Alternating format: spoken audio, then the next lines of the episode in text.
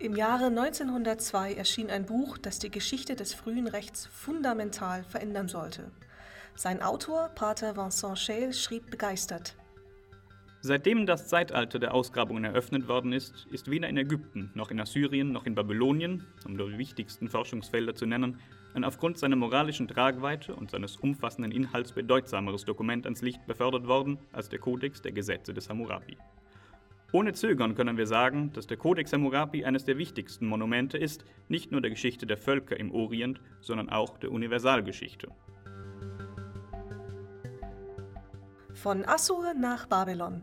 Ein Podcast des Altorientalischen Instituts der Universität Leipzig. Heute mit Professor Michael Streck, Dr. Hannes Leonhardt und Dr. Janine Wende. Herzlich willkommen. Kaum ein Jahr vor dem Erscheinen dieses Buches setzte der französische Archäologe Jacques de Morgan auf der Akropolis der Stadt Susa in Südwestiran den Spaten an und traute seinen Augen kaum. Er wäre nicht überrascht gewesen, wenn er in der uralten Hauptstadt des Reiches Elam, des Nachbarn und Erzrivalen Babylons, elamische Paläste und Tempel, elamische Statuen und Gefäße der Erde entrissen hätte. Doch nun das – eine babylonische Landschenkungsurkunde nach der anderen, jeweils auf großen mit Reliefs verzierten Steinmonumenten, sogenannten Stelen, niedergelegt. Eine Stele, die den legendären König Naramsin von Akkade zeigt, wie er mit seinen Mannen gegen Zipfelmützen bedeckte Lulubäer kämpft. Statuen verschiedener mesopotamischer Könige. Schließlich drei Bruchstücke einer gewaltigen, schwarzen Basaltstele, die zusammengesetzt ein 2,25 Meter hohes Monument ergaben. Die Spitze dieses Monuments war von einem Relief bekrönt, während der gesamte Unterteil über und über mit babylonischer Keilschrift in einer altertümlichen, von oben nach unten zu lesenden Schrift bedeckt war. Das Rätsel, wie all das aus Babylonien nach Elam gelangt war, löste sich, als man die quer über die Naramsin-Stele gemeißelte Inschrift übersetzte. 1158 v. Chr. hatte der elamische König Schuttruk Nachunde mit seinem Kriegsheer Babylonien überrollt und der Jahrhunderte regierenden Kassitendynastie den Todesstoß versetzt. Jedes der babylonischen Fundstücke auf fremdem Boden war hochinteressant. Die Basaltstele jedoch war eine Sensation. Denn der Keilschrifttext offenbarte sich dem keilschriftkundigen Bearbeiter Professor Schale in Paris als der bis dahin mit Abstand älteste bekannte Gesetzestext der Welt und einer der umfangreichsten der Antike, der Codex Hammurapi. Shale muss nach der Entdeckung des Kodex Tag und Nacht über der Edition gebrütet haben, denn bereits im darauffolgenden Jahr 1902 erschien aus seiner Feder der vierte Band der Mémoire de la Délégation en Perse, der offiziellen Publikationsreihe der französischen Ausgrabungen in Persien, in dem Shale auf 151 Seiten eine Edition und französische Übersetzung des Textes vorlegte. Seit Scheils bahnbrechender Edition hat die Altorientalistik noch viele weitere keilschriftliche Gesetzessammlungen wiederentdeckt und zum Teil sogar noch ältere als der Codex Hammurapi. Die bislang ältesten Gesetze wurden von Ur-Namma verfasst, dem Begründer eines Reiches mit der Hauptstadt Ur in Südirak am Ende des dritten Jahrtausends vor Christus. Ein sogar noch älterer Vorläufer waren die Reformtexte des Königs Urukagina von Lagash aus dem 24. Jahrhundert. Der Kodex Lepet Ishtar ist nach einem Herrscher der babylonischen Stadt Isin aus dem 20. Jahrhundert benannt. Noch etwas jünger waren die Gesetze aus der östlich des Tigris liegenden Stadt Ishnuna und einige Jahrhunderte jünger als der Codex Hammurapi sind die mittelassyrischen Gesetze aus der zweiten Hälfte des zweiten Jahrtausends vor Christus sowie ein neubabylonisches Gesetzesfragment aus dem ersten Jahrtausend vor Christus. Und schließlich hat man auch im kleinasiatischen Hethiterreich in der heutigen Türkei keilschriftliche Gesetze aus dem 17. bis 16. Jahrhundert vor Christus entdeckt. Zusammen mit den Tausenden von Rechtsurkunden aus allen Perioden Mesopotamiens weiteren Textgattungen wie etwa Edikten und Instruktionen sowie Informationen aus anderen Texten, insbesondere aus Briefen, stellen die Rechtssammlungen derart reichhaltige Quellen zum Recht in Mesopotamien dar, dass sich eine altorientalistische Unterdisziplin des Keilschriftrechtes entwickelte, die eine sehr große Zahl rechtshistorischer Studien hervorgebracht hat. Bevor wir uns näher mit Hammurapis Gesetzen befassen, wollen wir über diesen berühmten König selber sprechen. Es gab hunderte Könige in der Geschichte Mesopotamiens, doch Hammurapi ist einer der wenigen, der es in unsere Schulbücher geschafft hat. Zunächst ganz kurz zum Namen des Königs. Der ein oder andere hat sich beim Lesen des Titels dieser Folge vielleicht gefragt, heißt er nun Hammurabi oder Hammurapi? Das ist in der Forschung umstritten und hängt mit einer Eigentümlichkeit der keilschriftlichen Rechtschreibung zusammen, welche offen lässt, ob das Keilschriftzeichen Bi oder Pi zu lesen ist. Die Deutung hängt letztendlich von der Interpretation der wörtlichen Bedeutung des Namens ab. Es gibt jedoch gute Gründe für die Annahme, dass Hammurapi übersetzt der Onkel ist Heiler bedeutet und das Namenselement Rapi mit einem P enthält. Hammurapis Dynastie war schon über 100 Jahre alt, als er 1784 vor Christus den Thron bestieg. Die Anfänge Babylons waren bescheiden. Ein Nomadenführer namens Sumuabum hatte in den 1880er Jahren in dem unbedeutenden Städtchen Babylon die Herrschaft an sich gerissen. Seinen vier Nachfolgern gelang es nach und nach, immer größere Gebiete des Umlandes unter ihre Herrschaft zu bringen. Hammurapi setzte diese Politik erfolgreich fort. Die erste große Bewährungsprobe war ein Einfall der aus Südwestiran stammenden Elama, der durch eine große Koalition unter der Führung der Könige von Mari und Aleppo sowie Hammurapi abgewehrt wurde. Dann wandte sich Hammurapi nach Süden und griff das Nachbarreich Larsa an, das von dem greisen König Rimsin regiert wurde. Rimsin hatte sich unter einem Vorwand der anti-elamischen Koalition verweigert. Wahrscheinlich hatte er gehofft, sein beunruhigend mächtiger Gegner im Norden würde durch die Elama entscheidend geschwächt werden. Dies zahlte ihm Hammurapi nun heim. 1755 v. Chr. belagerte er Larsa sechs Monate lang und eroberte es schließlich. Mit einem Schlag war das Gleichgewicht der Mächte, das vorher in Mesopotamien geherrscht hatte, zerstört. Der größte Teil Babyloniens, so bezeichnen wir ab dieser Zeit die südliche Hälfte Mesopotamiens, war jetzt unter Hammurapis Kontrolle, der die günstige politisch-militärische Situation ausnutzte. Ein Jahr später besiegte er mit Eschnunna im Nordosten einen weiteren wichtigen Gegner. Wenige Jahre später war die Stadt Mari am mittleren Euphrat die einstige Verbündete an der Reihe. Der König von Mari hatte noch in völliger Fehleinschätzung der Lage Hammurapi mit einem Geschenk zum Sieg über Larsa gratuliert. Nun wurde er selbst zum Opfer der Großmachtgelüste des Babyloniers. Gegen Ende seiner 43-jährigen Regierungszeit herrschte Hammurapi über ganz Babylonien. Das Zentrum seines Reiches, die Stadt Babylon, sollte seit Hammurapis Ära ihre überragende Stellung in der Geschichte Babyloniens für 1500 Jahre nicht mehr abgeben. Die Einleitung des Codex Hammurapi macht deutlich, dass der Text der Gesetzesstele nach diesen Eroberungen entstanden ist. Durch seine erfolgreichen Kriegszüge herrschte Hammurapi nun über ein Gebiet, in dem ursprünglich verschiedene Rechtstraditionen bestanden hatten.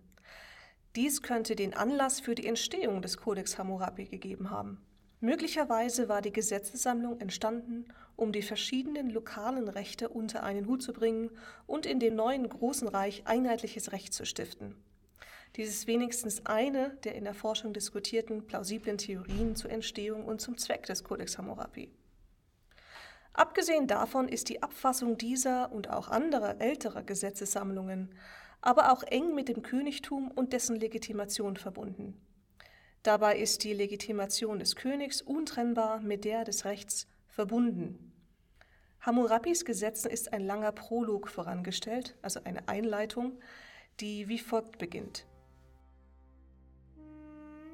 Als der erhabene Gott Anum, der König der Anunnaku-Götter, und der Gott Enlil, der Herr des Himmels und der Erde, der die Schicksale des Landes bestimmt, dem Gott Marduk, dem erstgeborenen Sohn des Gottes Ea, die Enlil-Würde über alle Menschen bestimmten, ihn unter den Igigo-Göttern groß werden ließen, Babylon mit seinem erhabenen Namen nannten, es in den Weltgegenden hervorragend werden ließen, in ihm ein ewiges Königtum, dessen Fundament wie Himmel und Erde fest verwurzelt ist, einrichteten? Damals haben mich, Hammurapi, den frommen Fürsten, der die Götter fürchtet, um der Gerechtigkeit im Land erscheinen zu lassen, den Bösen und Üblen zu vernichten, damit der Starke dem Schwachen keine Gewalt antue, und wie der Gott Shamash über den Schwarzköpfigen aufzugehen und das Land zu erleuchten, der Gott Anum und der Gott Enlil, um für das Wohl der Leute zu sorgen, mit meinem Namen genannt. Der Text beginnt mit den beiden obersten Göttern des sumerischen Pantheons, dem Himmelsgott Anum, Herr über die Gesamtheit der als Anunnaki bezeichneten Götter, und sein Sohn Enlil, der die Schicksalstafeln verwaltete, auf denen die Schicksale jedes Menschen verzeichnet waren. Diese beiden Götter beriefen Marduk, den Stadtgott von Babylon, Sohn des Gottes der Weisheit Ea, zur Enlil-Würde, das heißt zur Stellung des obersten Gottes unter den großen, Egigo genannten Göttern. Enlil gab demnach seine Herrschaft freiwillig an Marduk ab, und Babylon wurde berufen, die Welt zu beherrschen. Die irdischen politischen Geschehnisse, also die Eroberung Babyloniens durch Hammurapi und der Aufstieg Babylons, spiegelten sich somit auf theologischer Ebene wider. Hammurapi selbst wurde dazu ermächtigt, Gerechtigkeit im Land walten zu lassen. Mit dem Wort Gerechtigkeit verwies der Text auf eine der traditionellen Aufgaben mesopotamischer Könige und auf den Gesetzestext der Stele selbst. Das babylonische Wort für Gerechtigkeit, Misharu, besitzt übrigens genauso wie das deutsche Wort Recht die Grundbedeutung gerade sein.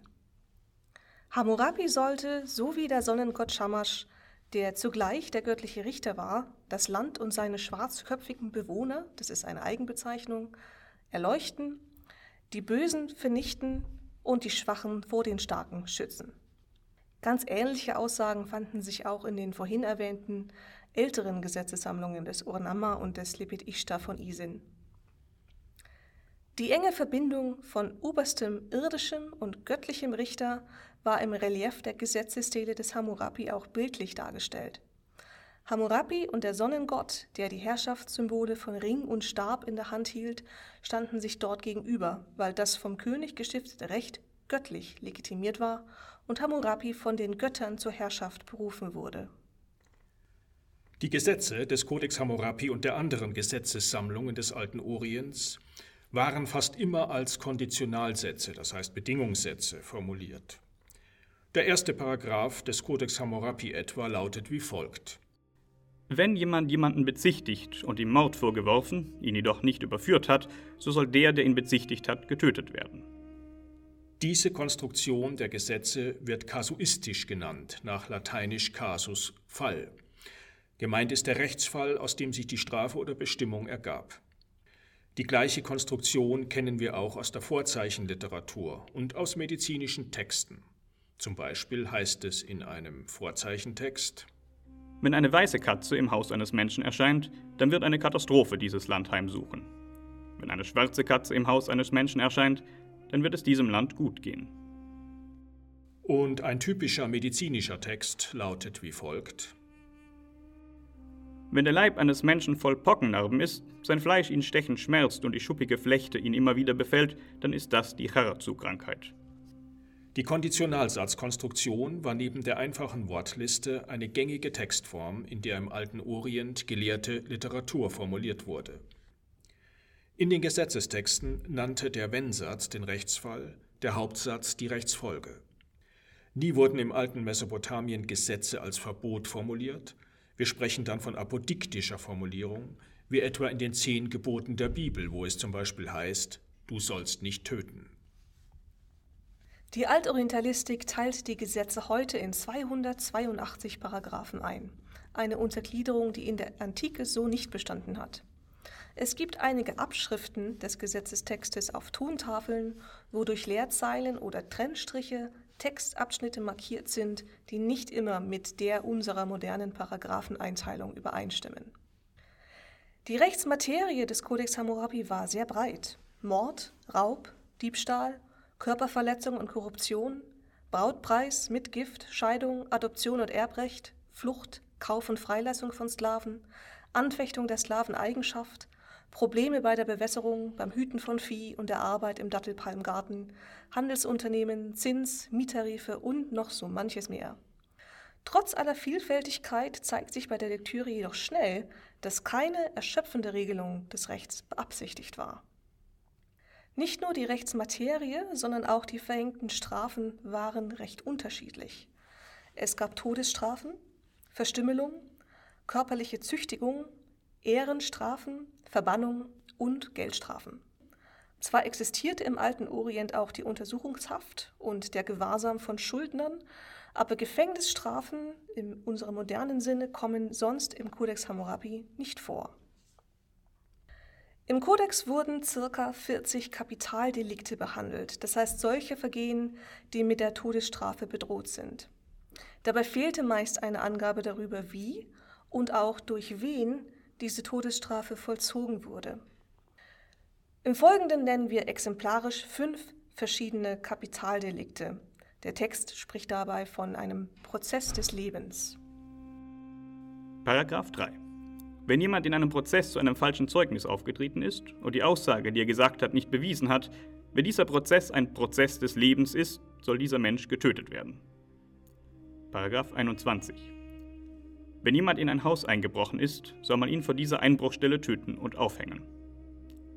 Paragraph 25. Wenn ein Feuer in jemandes Haus ausgebrochen ist und jemand, der zum Löschen gekommen ist, sein Auge auf den Besitz des Hausherrn geworfen und den Besitz des Hausherrn genommen hat, soll dieser Mensch in dieses Feuer geworfen werden. Paragraph 109.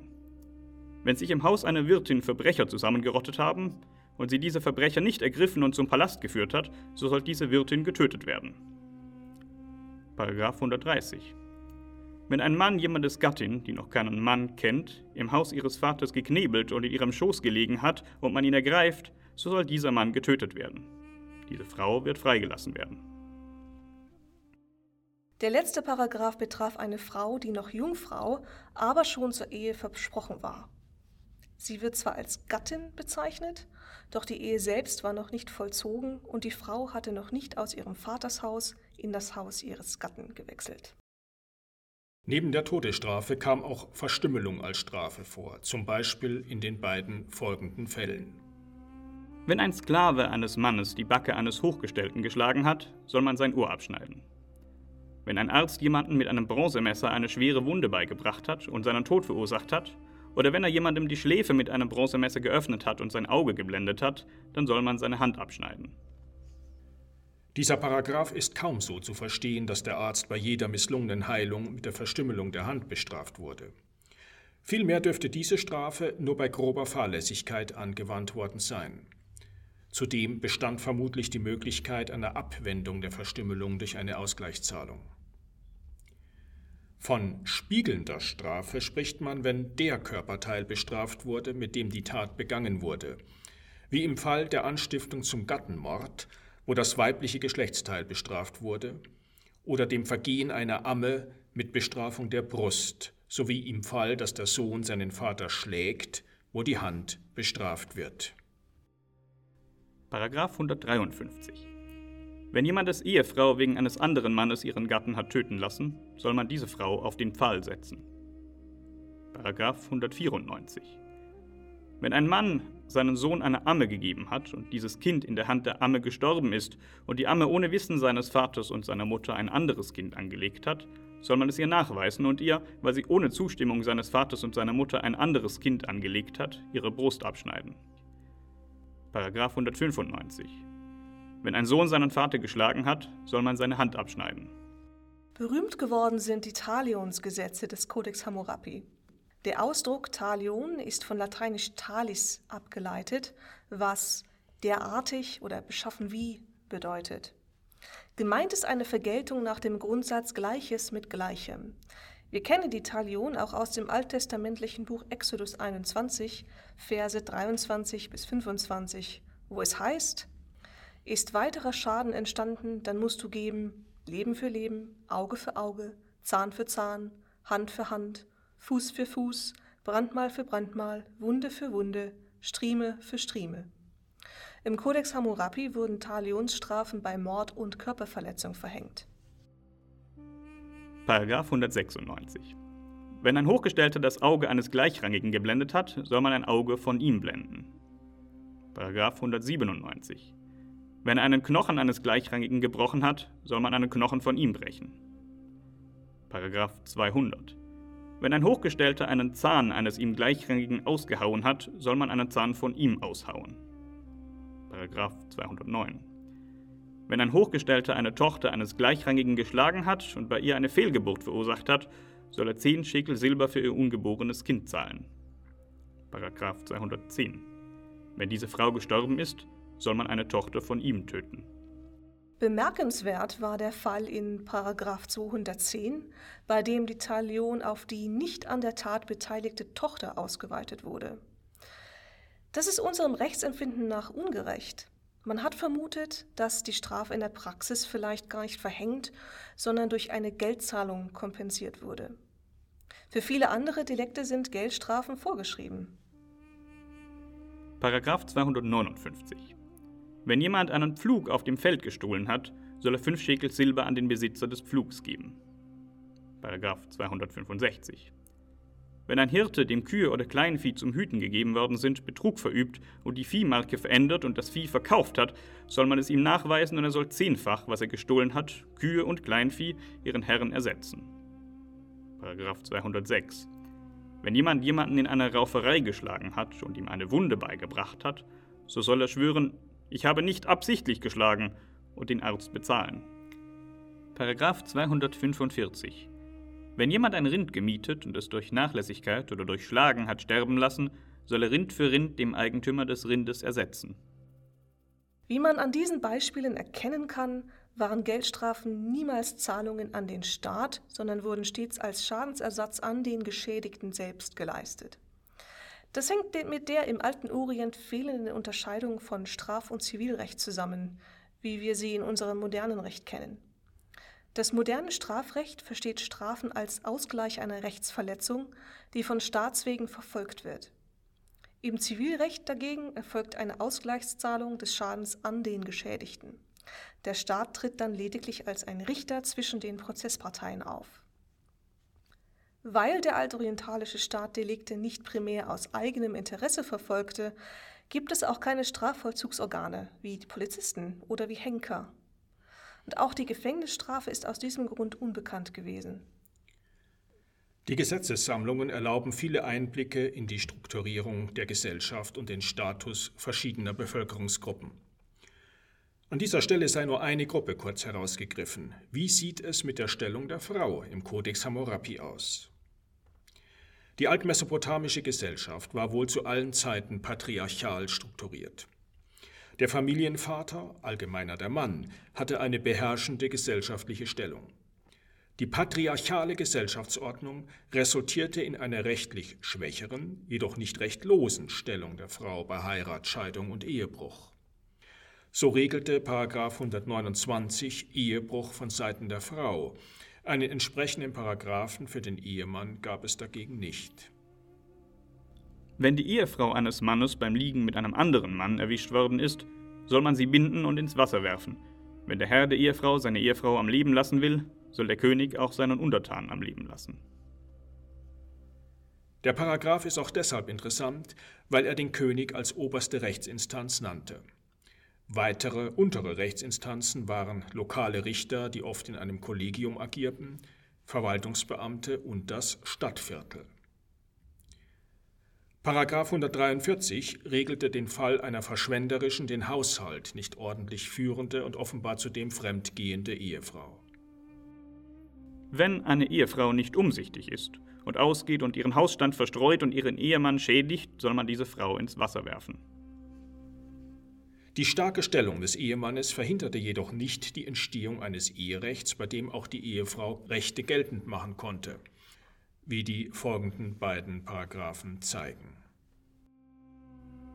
Paragraph 142. Wenn eine Frau ihren Ehemann hasst und sagt, du sollst mich nicht anfassen, soll man ihre Angelegenheit in ihrem Stadtviertel untersuchen und, wenn sie umsichtig war und keine Schuld hat und ihr Mann ausgeht und sie sehr verachtet, dann erhält diese Frau keine Strafe. Sie soll ihre Mitgift nehmen und in ihr Vaterhaus gehen. Paragraph 148. Wenn ein Mann eine Frau geheiratet hat und sie Aussatz befallen hat und er beabsichtigt, eine andere zu heiraten, so darf er heiraten. Von seiner Ehefrau, die der Aussatz befallen hat, soll er sich nicht scheiden. Im Haus, das er gebaut hat, soll sie wohnen und er soll sie unterhalten, solange sie lebt. Paragraph 142 behandelte den Fall einer erloschenen Liebe zwischen den Eheleuten. Wenn der Ehemann fremd ging, was der Text als Ausgehen bezeichnet, durfte die Ehefrau den Geschlechtsverkehr verweigern und samt ihrer Mitgift in ihr Vaters Haus zurückkehren. Das Stadtviertel, in dem die Familie lebte, war hier die Rechtsinstanz. Die Ehe diente vorrangig der Kinderzeugung. War diese wegen einer schweren Krankheit nicht möglich, durfte der Ehemann laut 148 eine zweite Frau nehmen, musste aber die erste Ehefrau weiterhin unterhalten. Dies war eine der wenigen Ausnahmen von der sonst weithin üblichen Einehe. Der Codex Hammurapi und die anderen altorientalischen Gesetzessammlungen haben in der Forschung drei miteinander zusammenhängende Fragen aufgeworfen. Erstens, wie sind die Gesetze entstanden? Zweitens, zu welchem Zweck wurden sie verfasst und aufgeschrieben? Und drittens, wurden die Gesetze in der Praxis auch angewandt? Die Frage der Entstehung wurde oft so beantwortet, dass ursprünglich richterliche Einzelentscheidungen verallgemeinert in den Gesetzestext eingegangen seien. Allerdings lässt sich auch beobachten, dass der Kodex Gesetze fast wortwörtlich aus der vorangehenden Tradition der Gesetzessammlungen übernahm. Schließlich hat man beobachtet, dass uns Gesetzessammlungen vor allem von den Herrschern bekannt sind, die zuvor ein größeres Reichsgebiet unter ihrem Zepter vereinten. Am sichtbarsten ist das bei Urnamma, dem Begründer des Reiches der dritten Dynastie von Ur, und bei Hammurapi selbst, dem Beherrscher ganz Babyloniens. Dies lässt vermuten, dass die schriftlich veröffentlichten Gesetze aus dem Bemühen entstanden sind, die vielen lokalen mündlich überlieferten Gewohnheitsrechte in strittigen Punkten zu vereinheitlichen. Was die Frage des Zwecks betrifft, so hat man in den Gesetzessammlungen teilweise nur Propaganda der Könige gesehen, die sich als Hüter des Rechts hätten zeigen wollen. Dies hat man daraus geschlossen, dass die Gesetzessammlungen nicht das gesamte Gebiet des Rechts, wie wir es aus der Rechtspraxis kennen, vollständig aufzeichneten. Deshalb ist auch der Begriff Kodex für die altorientalischen Gesetzessammlungen etwas umstritten. Ein weiteres Argument besteht darin, dass die Gesetze in Urkunden, die also aus der tatsächlichen Rech Rechtspraxis heraus entstehen, niemals erwähnt wurden. Andererseits schließt die propagandistische Wirkung der Gesetzessammlungen die Absicht, tatsächlich geltendes Recht zu stiften, eigentlich nicht aus. Eine vollständige schriftliche Niederlegung des gesamten, überwiegend mündlich überlieferten Gewohnheitsrechtes war wohl gar nicht notwendig und beabsichtigt. Vielmehr könnten die Gesetzessammlungen, wie eben gesagt, nur die in den lokalen Gewohnheitsrechten strittigen Fragen geklärt haben. Schließlich weist die Sprache der Gesetze auf die Absicht des Gesetzgebers hin, effektives Recht zu schaffen. Denn im Unterschied zum Prolog und Epilog des Codex Hammurapi die in einer literarischen, den Hymnen nahestehenden Sprache abgefasst wurden, waren die Gesetze selbst im üblichen, in der Verwaltung angewandten, administrativen Altbabylonisch gehalten, wie wir es auch in Briefen, in äh, Rechts- und Verwaltungsurkunden finden. Bei einem rein propagandistischen Text ergebe dies eigentlich keinen Sinn. Zur Frage der praktischen Anwendung der Gesetzesammlungen lässt sich zwar feststellen, dass bisher kein Keilschrifttext gefunden wurde, in dem eine richterliche Entscheidung mit dem Paragraphen so und so des Codex Hammurapi begründet wurde, doch gibt es aus Babylonien und auch aus Assyrien verschiedentlich Hinweise auf Stelen, die für Rechtsfragen konsultiert wurden. So heißt es in einem altassyrischen Brief aus dem 19. Jahrhundert vor Christus wie folgt. Wegen des Goldes haben wir keine neue Vereinbarung getroffen. Die Regelungen betreffend Gold sind noch immer dieselben. Ein Assyrer mag es einem Assyrer verkaufen, nach dem Wortlaut der Stele soll jedoch kein Assyrer Gold an irgendeinen Babylonier, Amoriter oder Subaräer geben. Wer es doch gibt, soll nicht leben.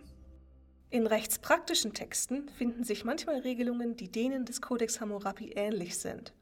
So kennen wir etwa die Talion auch aus einem altbabylonischen Brief, in dem ein Sklave, der ein Kind in einen Backofen geworfen hatte, auf Befehl des Königs zur Strafe selbst in den Ofen geworfen wurde. Schließlich heißt es im Codex Hammurapi selbst, im Epilog, ein geschädigter Mann, der eine Rechtssache bekommt, möge vor meine Statue König der Gerechtigkeit treten meine beschriftete Stele möge er lesen, meine Stele möge ihm die Rechtssache klären, seinen Richterspruch möge er ersehen. Er möge sein Herz aufatmen lassen und sagen, Hammurapi ist der Herr, der wie ein leiblicher Vater für die Leute da ist.